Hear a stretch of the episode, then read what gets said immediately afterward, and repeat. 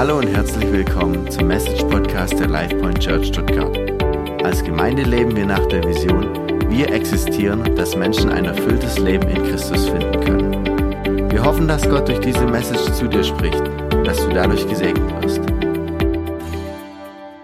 Dürft gerne Platz nehmen, wenn ihr wollt. Ihr müsst nicht, ihr könnt. Ist halt nur schöner für mich, ich bin nicht so groß. Ist schwer zu übersehen, ich weiß. Ähm, schön, dass du da bist. Ich weiß, wir haben schon begrüßt, aber ich mache es immer gerne nochmal. Sag mal nach links und rechts, schön, dass du da bist. Jetzt nach vorne und nach hinten. Jetzt drehe ich mal nach hinten, sag schön das. Jetzt sagst mal, hey, hey, du siehst richtig gut aus. Sag das mal zu deinem Sitznachbarn. Ja? Lass die Ironie weg.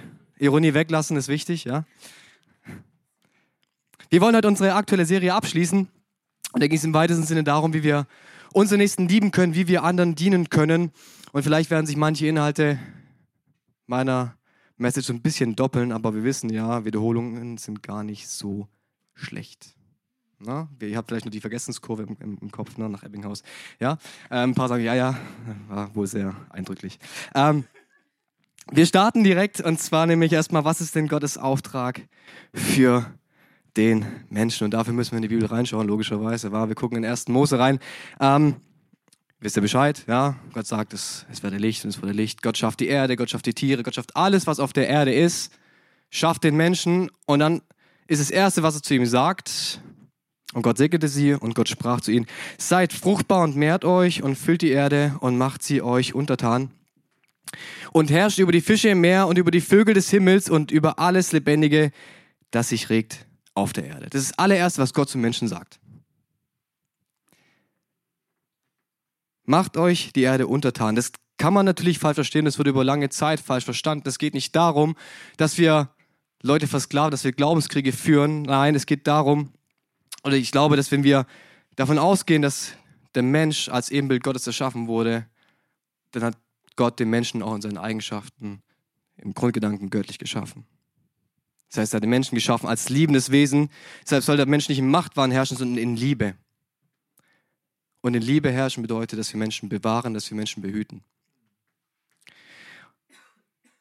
Und ich glaube, dass wir aus diesem Auftrag mindestens drei Verantwortungen für jeden Einzelnen von uns rauslesen können. Nämlich erstens, jeder von uns hat den Auftrag, sich um seine Umwelt zu kümmern. Darum soll es jetzt nicht gehen, aber nimmt es einfach mal mit. Zweitens, jeder von uns hat die Aufgabe, sich um sich selbst sein Geist, sein Körper zu kümmern, um den Tempel des Heiligen Geistes. Und drittens, und das ist ganz wichtig, jeder von uns hat die Aufgabe, seinen Mitmenschen zu dienen, in Liebe und auch in Solidarität mit ihnen umzugehen. Das bedeutet es, Menschen zu bewahren. Und dienen bedeutet auch, dass sie Menschen mit einer Botschaft der Hoffnung dienen. Ich über Evangelium. Und dann war ich die Grundlage dafür, warum wir tun, was wir tun. Die Serie hat sich eben mit diesem dritten Auftrag beschäftigt. Und ich glaube, dass wir auf Church auf einem sehr, sehr guten Weg sind, wenn wir einfach unsere Projekte, die Surfprojekte einfach auch machen. Ich glaube, das das, da steckt so viel Segen drin und so viel Kraft einfach für, für diese Gegend einfach ein Segen zu sein. Und heute wollen wir uns anschauen, wie wir die gute Nachricht auch ans andere Ende der Welt bringen. Und ich würde mal behaupten, dass ich es heute noch schaffe, ans andere Ende der Welt zu gehen. Nämlich genau hier. Wer in Geometrie aufgepasst hat und sowas, ne, Formlehre. Also dann lande ich genau hier. Wir wollen uns heute anschauen, wie wir den Menschen dienen können, die uns so nahe stehen, wie wir unserem Bekanntenkreis dienen können, unserer Familie dienen können. Weil ich glaube, dass jeder von uns Menschen im Umfeld hat, die noch nichts von Jesus gehört haben oder was von ihm gehört haben und nichts damit zu tun haben wollen. Deswegen ist es für jeden Einzelnen heute einfach eine Sache, die ihr auch mitnehmen könnt. Dein Auftrag fängt nämlich genau neben dir an. Dein Auftrag fängt bei deinen Kollegen an, bei deinen Freunden, bei deiner Familie, bei Menschen, die dir so nahe sind, dass sie dein anderes Ende der Welt sind. Und ich möchte es heute ganz praktisch machen. Ich hoffe, dass du einiges mitnehmen kannst heute. Ähm, das ist so meine Intention dahinter. Ähm, der Punkt, und damit starten wir in den ersten Punkt dieser, dieser Predigt heute. Der Punkt, an dem, du, an dem unsere, unser Dienst an unseren Freunden, an unseren Bekannten beginnt, ist in unserem Gebet. Denn dein Gebet ist die Grundlage für das Leben anderer. Wusstest du das? Das Grundlagen für dein Leben, sondern auch für das Leben anderer. Äh, in Römer 12, Vers 12, ich glaube, die habe ich als Folie mitgebracht. Ich lese es einfach kurz vor. Seid fröhlich in der Hoffnung darauf, dass Gott seine Zusagen erfüllt. Bleibt standhaft, wenn ihr verfolgt werdet. Ähm, und lasst euch durch nichts vom Gebet abbringen. Ja? Ähm, wir lesen ganz klar raus, unsere Priorität liegt im Gebet, egal unter welchen Umständen. Und das haben wir alle, glaube ich, verinnerlicht, oder nicht? Ihr müsst mit mir kommunizieren. Ja, danke. Ich weiß es ist noch früh, es ist Sonntag. Ja, Chrissy, Number One Fan. Ja. Und dass sie für andere beten sollten, ist auch bekannt. Glaube ich. Wir praktizieren es eigentlich schon. Also wir beten auch für andere und ähm, wir reden drüber. Ähm, Timotheus 2, Vers 1 lesen wir. Am wichtigsten ist, dass die Gemeinde beständig im Gebet bleibt. Betet für alle Menschen. Bringt eure Bitten, Wünsche, eure Anliegen und euren Dank für sie vor Gott. Bringt eure Wünsche, eure Bitten, Wünsche, eure Anliegen und euren Dank für sie vor Gott. Für andere beten ist nicht nur Goodwill, für andere beten ist eine Anweisung. Bete für dich und bete für dein Umfeld. Und wir treten ein für andere Menschen im Gebet. Wir bringen Dinge für sie vor Gott. Und ich glaube, dass wir uns dieser Rolle neu bewusst werden müssen, ähm, weil wir, ich glaube, wir beten ganz oft für andere immer erst dann, wenn es wirklich im Argen liegt.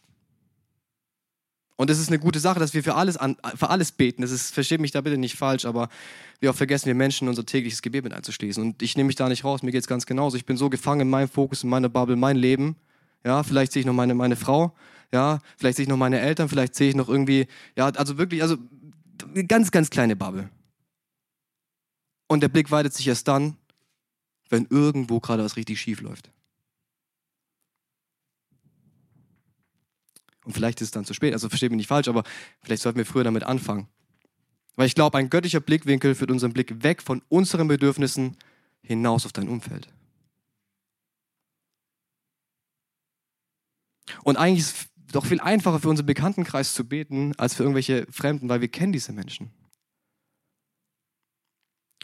Ich war gestern mit Freunden unterwegs und einen von denen kenne ich seit 25 Jahren.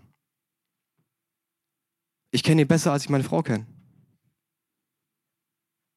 Ihr kennt diese Menschen, ihr wisst, was sie bewegt.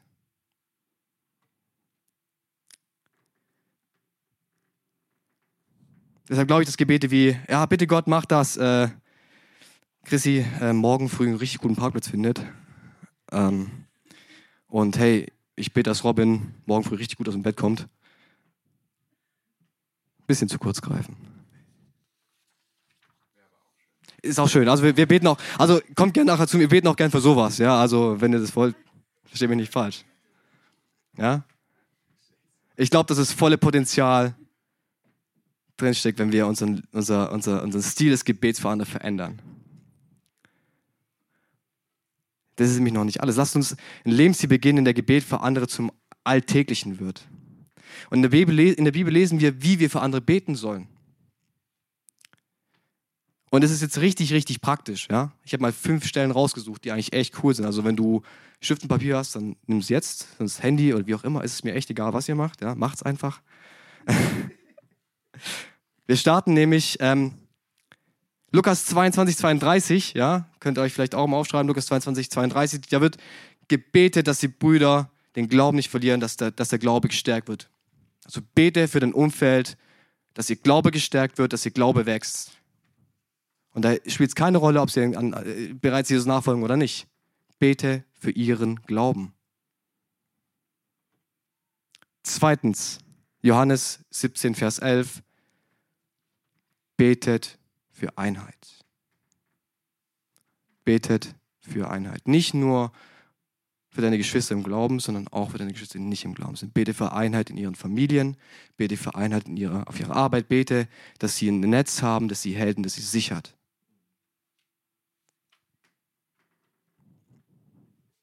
Drittens, Johannes 17, Vers 17. Betet dafür, dass sie göttliche Erkenntnis bekommen.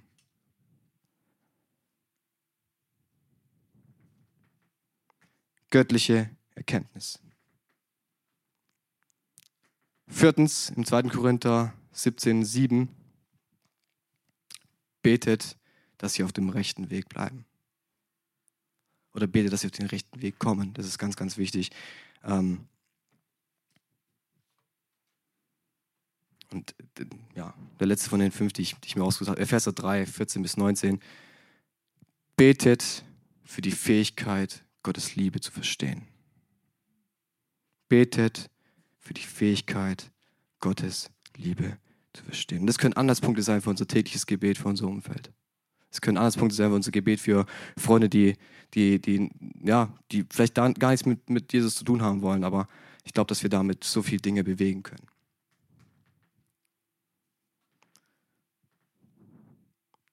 Dein Gebet für den nächsten beginnt bei dir zu Hause. Es beginnt bei dir zu Hause, in deiner stillen Zeit, in deiner persönlichen Zeit. Mit Gott trägst du die Last der anderen. Damit ist das Gesetz erfüllt, dass wir die Last der anderen tragen sollen. Trage das Leben deines Umfelds in deinem Gebet. Das heißt, das Gute ist, du musst erstmal gar nicht mit Menschen sprechen. Ja?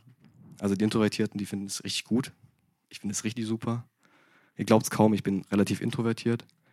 Ähm, also es kann sein, dass du neben mir sitzt drei Stunden lang und ich rede gar nicht mit dir. Nicht, weil ich dich nicht mag, sondern weil ich nicht weiß, wie. Ohne Witz, ja. Also wenn, sorry, wenn es schon vorgekommen ist, ist nicht meine Absicht, ich bin so. ja. Aber ich glaube auch extrovertierte Menschen haben da so ein bisschen Schwierigkeiten.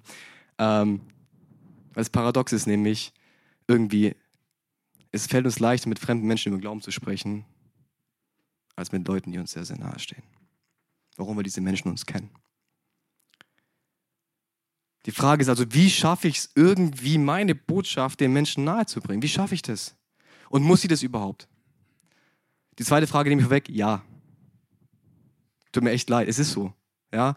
Äh, Matthäus 28, Vers 16 bis 20, äh, wollen wir mal durchlesen.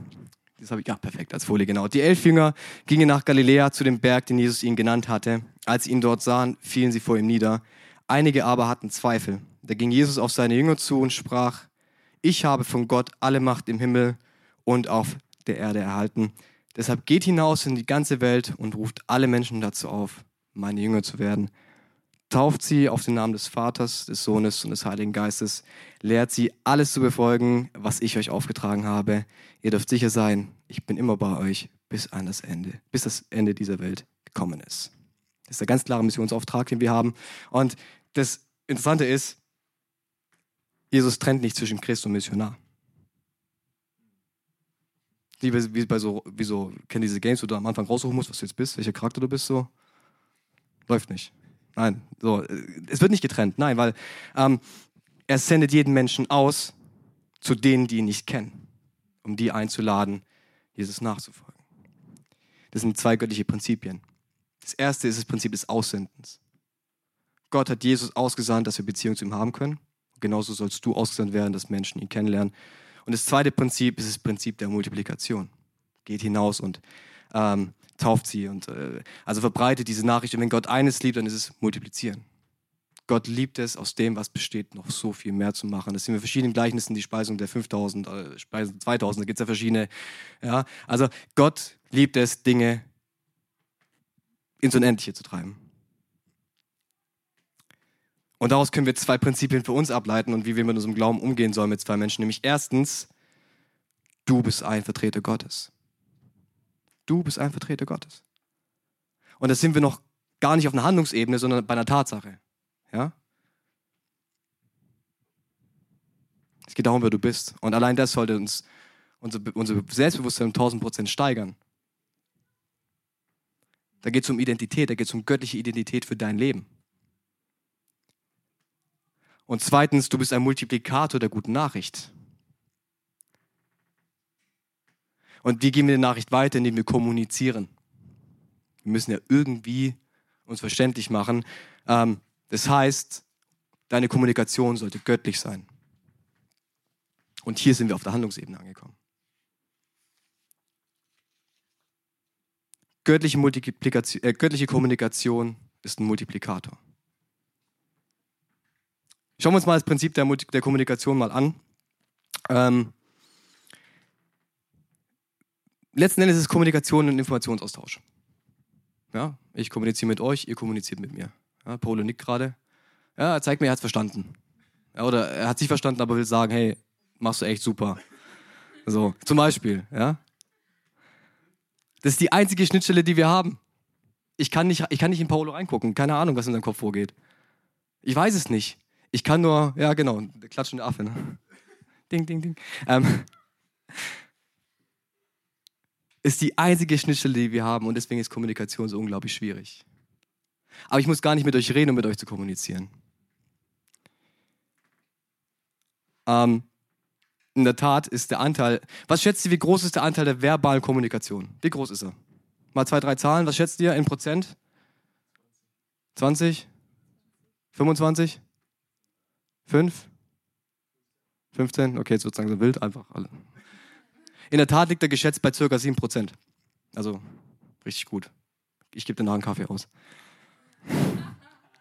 Kommt von Herzen. Ähm, ja.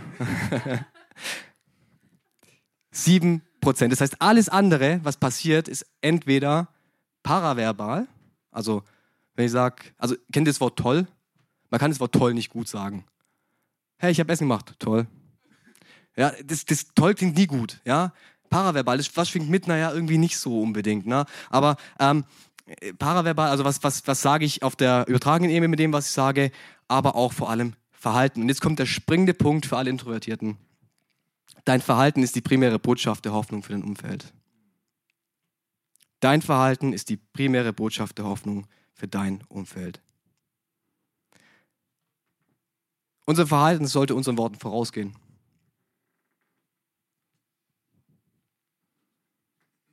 Und deswegen möchte ich heute den Fokus auf das Nonverbale legen, auf unser Verhalten legen.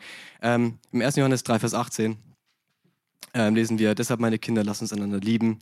Nicht in leeren Worten, sondern mit tatkräftiger Liebe und in aller Aufrichtigkeit. Meine Frau lächelt mich an, das war unser, unser Trau, Trauvers.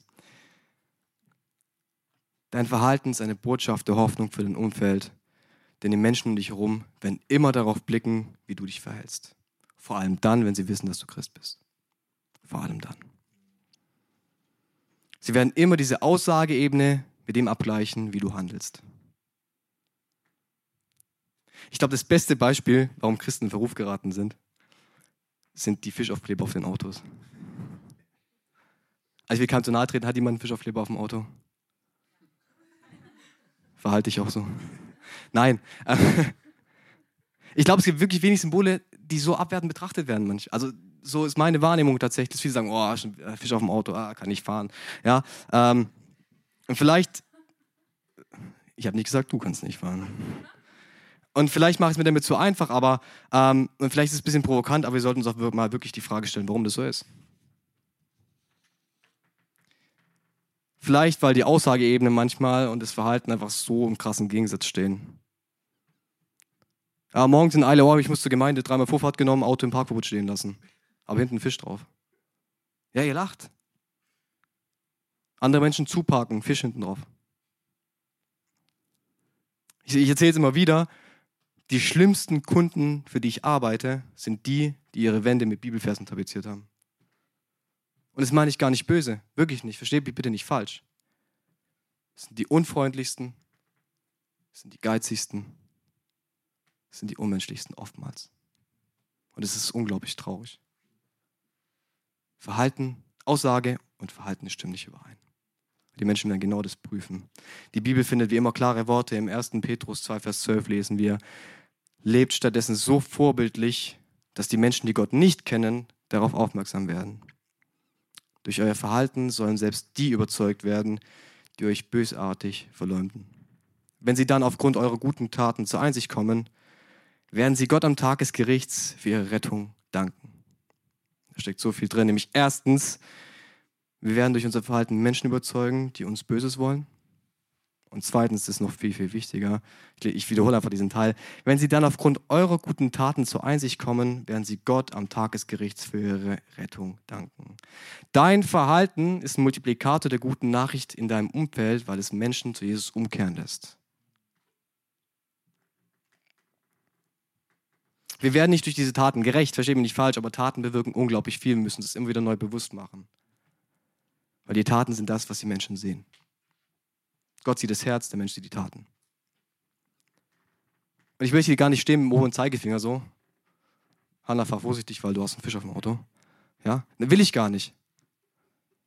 Wisst ihr, manchmal ist, ist das, was man, was man predigt, auch ein Selbstgespräch.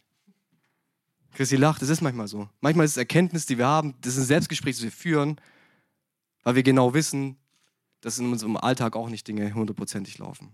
Und wir alle kennen Bereiche, in denen es hundertprozentig, äh, nicht ganz hundertprozentig ist. Sind wir mal ganz ehrlich zueinander. Es gibt Bereiche, wo wir keine Geduld haben, es gibt Bereiche, wo wir uns nicht richtig verhalten, es gibt Bereiche, in denen wir uns nicht mal uns selber gegenüber richtig verhalten.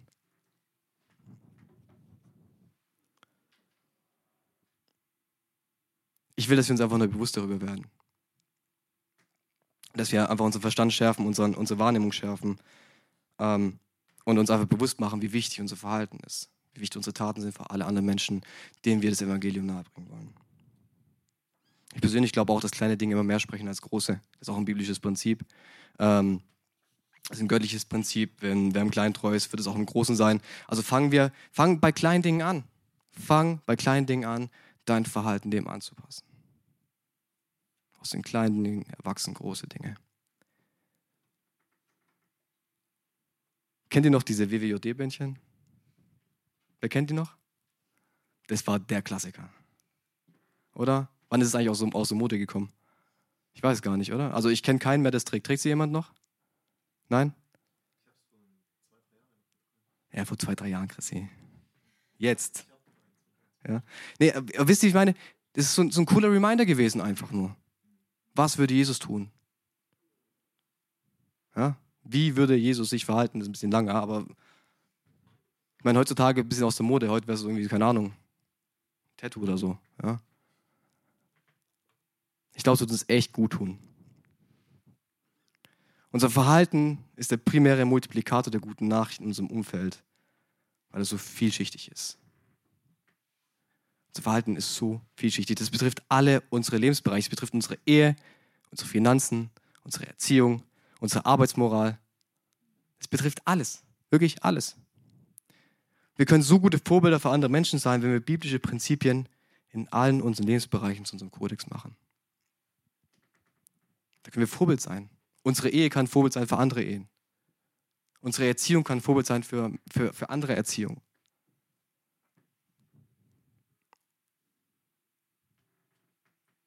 Wenn wir bereit sind, zwei Dinge zu tun, werden wir unglaublich Wachstum auch erleben, göttliches Wachstum. Und zwar gibt es zwei, wie ich sagen, Keywords. Das ist einmal Demut und das ist Dienerschaft.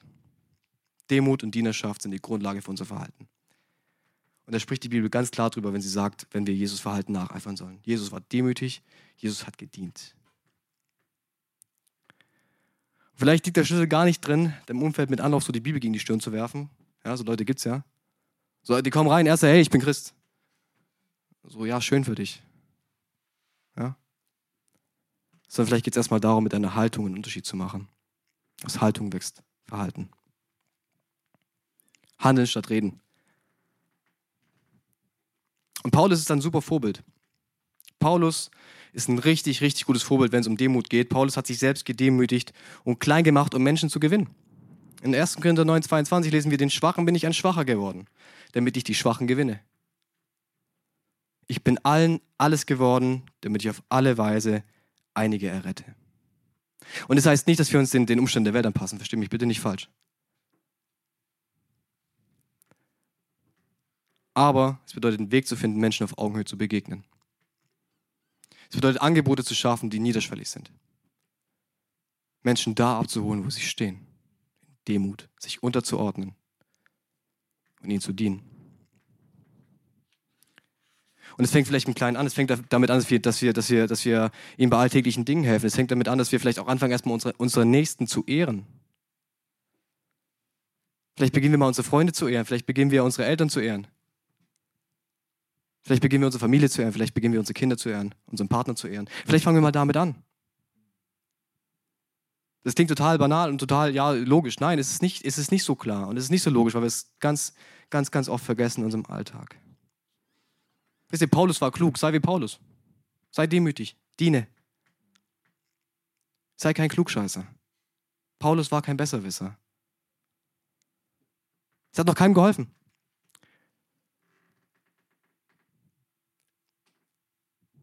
Menschen zu verurteilen aufgrund ihrer Lebensweise oder ihrer Taten ist eine Sache, die nicht nur dein Umfeld weg von dir treibt, sondern auch weg vom Evangelium. Diese Verantwortung tragen wir alle. Und es passiert interessanterweise als allererstes in Gemeinden. Ah, hey, der hat das gemacht. Oh, und guck mal, der. Warum? Ich habe immer dieses Bild im Kopf, ähm, da gab es mal, da geht ja immer wieder Demos in den USA, ich weiß, ja, die sind also mehr als hier auf jeden Fall, aber da ging es um, um, um uh, ähm, auch äh, Rechte für Homosexuelle und da auch eine christliche Organisation, da steht ein Typ mit so einem Plakat und da steht God hates facts. Und ich denke so, du hast einfach nichts verstanden. Du hast einfach nichts verstanden davon. Die Menschen sind nicht demütig. Weil Demut bedeutet, dass ich mir meine Schwäche bewusst bin. Ich habe auch Fehler. Ja, ich weiß, ich habe Fehler und ich weiß auch, ich brauche Vergebung und ich brauche Gnade jeden Tag neu. Das ist Demut. Ich bin nicht besser als du. Ich bin nicht, ich bin nicht äh, heiliger als du. Ich brauche genauso Vergebung und Gnade jeden einzelnen Tag. Und das ist ein Prinzip, Demut ist ein Prinzip, das dich in deiner Ehe und deiner Familie segnen wird. Das wird dich in deinen Beziehungen segnen, das wird dich in deinem Umfeld segnen und es segnet dein Umfeld. Es segnet deine Arbeitsstelle, es segnet alle Bereiche, in denen du lebst, auch finanziell wird es dich segnen. Und Demut beinhaltet ganz, ganz viele Verhaltensweisen. Paulus bringt es recht gut auf den Punkt. Das ist äh, als Basis dafür ist der 2. Timotheus 2, 24 und 25. Ähm, ein Knecht des Herrn aber soll nicht streiten, sondern gegen alle milde sein. Lehrfähig, duldsam und die Widersacher in Sanftmut zurechtweisen und hoffen, ob ihnen Gott nicht etwa Buße gebe zur Erkenntnis der Wahrheit. Demütig sein bedeutet also erstens nicht streiten, ja, ich mit der Besserwisserei zu tun. Wenn ich Besserwisser bin, dann streite ich. Ja, das kennt ihr aus der Ehe meistens. Ja, ich weiß besser, also, ah, und dann Dinge. Nein, warum, warum tun wir das? Also, wir sollten nicht streiten. Ja? Zweitens, wir sollten milde sein. Milde sein. Sei nicht zu hart zu dir, sei nicht zu hart zu anderen, vor allem sei lehrfähig, hör zu. Sei duldsam, das bedeutet geduldig. Und die Widersacher in Sanftmut zurechtweisen. Also schrei nicht gleich rum. Das fällt manchen schwerer, manchen leichter. Ja? Also ich tue mich schwer in Sanftmut manchmal. Bin ich ehrlich. Ja? Vor allem beim Autofahren oder bei der Arbeit. Vor allem bei der Arbeit. Ja? Und dann können wir das Ganze ein bisschen abgehen und sagen, ja, wir können hoffen, dass Gott ihnen Einsicht gibt. Ich glaube, dass wir Wachstum erleben werden, wenn wir diese Eigenschaften zu Leid in unserem Leben machen. Und es ist so wichtig, dass wir als Christen untereinander damit anfangen. Das hier ist dein Playfield erstmal, das hier ist dein Gym.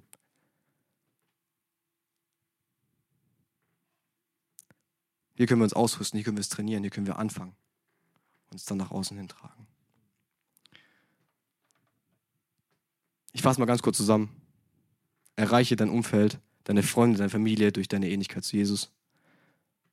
Und zweitens, stelle dein Verhalten über deine Worte und du wirst sehen, dass da Segen drauf liegt. Franz von Assisi hat mal gesagt, predige zu jeder Zeit das Evangelium und wenn nötig, benutze Worte. Ich glaube, das bringt es wirklich auf den Punkt. Ich denke, den ersten Teil haben wir ja schon hinter uns gebracht, aber das mit den Worten ist ja gar nicht so einfach. Vor allem dann nicht, weil wir wissen, dass es Menschen gibt, die davon beleidigt sein werden. Jesus spricht davon ganz klar, sagt, dass Familien sich entzweien werden aufgrund dieser, dieser Botschaft. Das ist ein Kampf, für den wir uns stärken müssen. Kurze Schleichwerbung. Kraft für deinen Kampf ist super dazu, kannst du dir anhören. Ist auf Spotify, ja. Wie können wir Kraft haben für diesen Kampf, ähm, Menschen auch zu sprechen? Ähm, und was wir tun in erster Linie ist, ist Gebet. Bete also nicht nur für das Leben anderer, sondern bete auch dafür, dass du Kraft hast, darüber zu sprechen. Das ist mal das allererste, was wir tun sollten. Und trotz allem gehört Mut dazu, die Nachricht des Evangeliums in Klarheit zu sprechen und in das Leben anderer hineinzusprechen. Aber was wichtig ist, dass du bewusst bist, dass Menschen nicht aus deinem Willen heraus erlöst werden, sondern aus der Gnade Gottes. Die Gnade Gottes allein entscheidet darüber. Wir sind dazu berufen, Menschenfischer zu sein. Ähm, und das ist ein interessanter Begriff. Wir hatten es am Donnerstag in der Small Group drüber, ähm, weil es so viel damit zu tun hat. Und wir hatten es einfach ganz kurz drüber gesagt, ja, äh, Menschenfischer, wir sind alle so ein bisschen so, wir haben so dieses, dieses Bild von so Greenpeace im Kopf, diese Videos, wo so äh, japanische Wal, Walfänger durch die Meere kreuzen und alles abfischen, was geht und Delfine töten dabei. Nein, das Bild sollten wir erstmal, löscht es. Gut, ich habe es gerade eingepflanzt, aber schieß mal zur Seite, ja. Was ist ein Fischer? Der Fischer fährt raus, ja, und fängt Fische. So. Aber das kann der nicht von heute auf morgen. Das lernt er. Ich weiß nicht, ob es heute noch ein Ausbildungsberuf ist, aber früher war es auf jeden Fall eine Ausbildung, ja? Fischer. Das heißt, er braucht Zeit, sich vorzubereiten. Ähm, der, äh, der hat es über Jahre hinweg gelernt, was er macht. Der weiß, was er tun muss, um erfolgreich zu sein. Ob er es tut, weiß man nicht, aber er weiß, was er tun sollte. Er bereitet sich vor, der nutzt die richtigen Netze für die richtigen Gewässer, um die richtigen Fische zu fangen. Und das alles zur richtigen Zeit. Und ich glaube, dass diese drei Elemente Leitlinien sein können für uns, wenn wir, wenn wir das Evangelium unseren Menschen im Umfeld nahebringen können. Nämlich erstens, du bist von Tag eins dazu berufen, Menschen von Jesus zu erzählen, aber du wirst von Tag eins auch dazulernen. Du wirst von Tag zu Tag dazulernen, du wirst von Tag zu Tag ähm, ja, Gottes Herz näher kennenlernen und so wissen, wie du andere Menschen auch ansprechen kannst, wie du dein Verhalten auch verändern kannst. Es gehört Mut dazu, hinauszufahren, das offene Meer. da gehört richtig Mut dazu. Aber wir haben das Versprechen, dass Gott immer bei uns ist und wir gehen, ganz kurz, also wir haben vorhin in der Bibelstelle gelesen, ihr dürft sicher sein, ich bin immer bei euch bis ins Ende dieser Welt, bis Ende dieser Welt gekommen. Es ist dieser Missionsauftrag gewesen. Er ist mit uns. Wir haben keinen Grund zur Angst. Zweitens, wie ein Fisch sein Netz vorbereitet und seine Gewässer im Auge hat, so ist es an uns, uns vorzubereiten. Im Gebet. Uns zu stärken und zu sichern in seinem Wort. Wir müssen uns auch die Frage stellen, welches Netz benutze ich denn? Das klingt total komisch, ich weiß, aber wie kann ich, wie kann ich Menschen auf Augenhöhe begegnen? Renn nicht los mit der Harpune, um einen dicken Fisch zu fangen. Du bist nicht Moby Dick. Echt nicht. Mach dir Gedanken.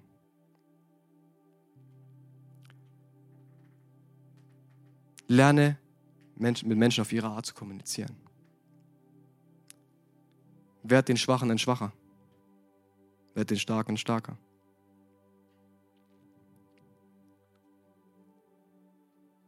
Und es macht es doch eigentlich so viel einfacher, unseren Freunden von Jesus zu erzählen, oder nicht? Wir kennen die doch so gut. Ich glaube generell sollte unser Netz einfach aus Nächstenliebe bestehen. Das ist die Basis. Und damit können wir anfangen. Aber das setzt voraus, dass wir uns selbst lieben und dass wir Gott lieben, weil aus dieser Beziehung heraus können wir andere Menschen lieben. Wir sind fähig, Menschen zu lieben, weil Gott uns als erstes geliebt hat. Kriege ich einen Amen dafür? Und drittens, die richtige Zeit ist entscheidend. Alles im Leben hat seine Zeit. Alles. Davon spricht die Bibel, ist auch ein biblisches Prinzip. Auch das Sprechen über den Glauben hat seine Zeit nicht nur menschlichen Sinn. Ich glaube an göttliches Timing. Ich glaube, dass Gott uns sehr wohl ganz klar aufzeigt, wann es Zeit ist zu sprechen und wenn auch, und auch wenn das nicht unserer Zeit entspricht und auch nicht dem entspricht, was wir wollen. Es ist wie dieses, wie, wie wir in der Bibel lesen, wo Jesus zu den Fischern kommt und die haben den ganzen Tag irgendwie versucht, was zu fangen, aber sie haben nichts gefangen. Und sie meinen, dass sie wissen, was sie machen. Und ich bin mir auch ziemlich sicher, dass sie wussten, was sie tun sollen. Das, die waren ja nicht doof. Aber die lagen da und gesagt, hey, boah, pff, ja, war halt heute nichts. Und Jesus kommt und sagt, hey, fahr raus. Wir sagen, nee, sag, fahr raus. Und sie fahren raus und sie fangen so viel Fisch und sie, sie, sie, die wissen gar nicht, wo es herkommt. Menschen werden allein aus Gottes Gnade zu, heraus zur perfekten Zeit errettet. Und Gott sagt, geh, dann geh. Wenn Gott sagt, geh nicht, dann geh nicht. Verstehen wir nicht falsch. Es ist so. Göttliches Timing steht über unserem Timing. Und ich möchte dich die Woche herausfordern, dir dein Umfeld anzusehen.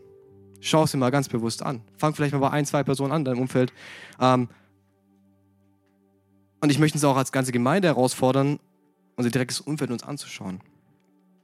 Schau dir deine Familie an, schau dir deine Freunde an, schau dir an, wo gibt es Menschen, die von Jesus nichts gehört haben, wo gibt es Menschen, die von Jesus nichts hören wollen. Und fang an, im Gebet für sie einzustehen. Fang an, eine Grundlage des Glaubens im Gebet für sie zu schaffen. Trag du diese Last, die sie nicht tragen können. Egal wo du bist, du bist dazu berufen, Menschen von Jesus zu erzählen. Aber du bist zunächst mal dazu berufen, so wie er zu sein. Das ist mal das allererste. Prüfe zunächst mal dein Verhalten, bevor es weitergeht. Begegne deiner, deinen Freunden, deiner Familie erstmal in Liebe. Das ist in, in Nächstenliebe, das ist so die Basis. Das, das ist so eine plakative Nachricht, aber mach sie nochmal neu bewusst. Begegnen in Liebe. In Liebe heißt mit Sanftmut, mit Geduld, in Ruhe.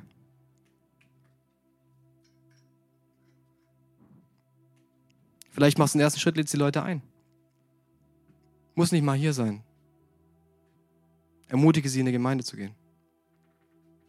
Ermutige sie, den nächsten Schritt zu machen. Ermutige sie, Gottesdienst zu besuchen. Weil das Reich Gottes hört nicht an den drei Türen hier auf.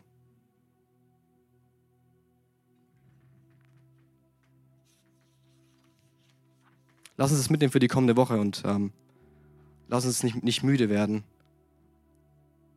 Jesus immer weiter nachzueifern. Okay? Amen.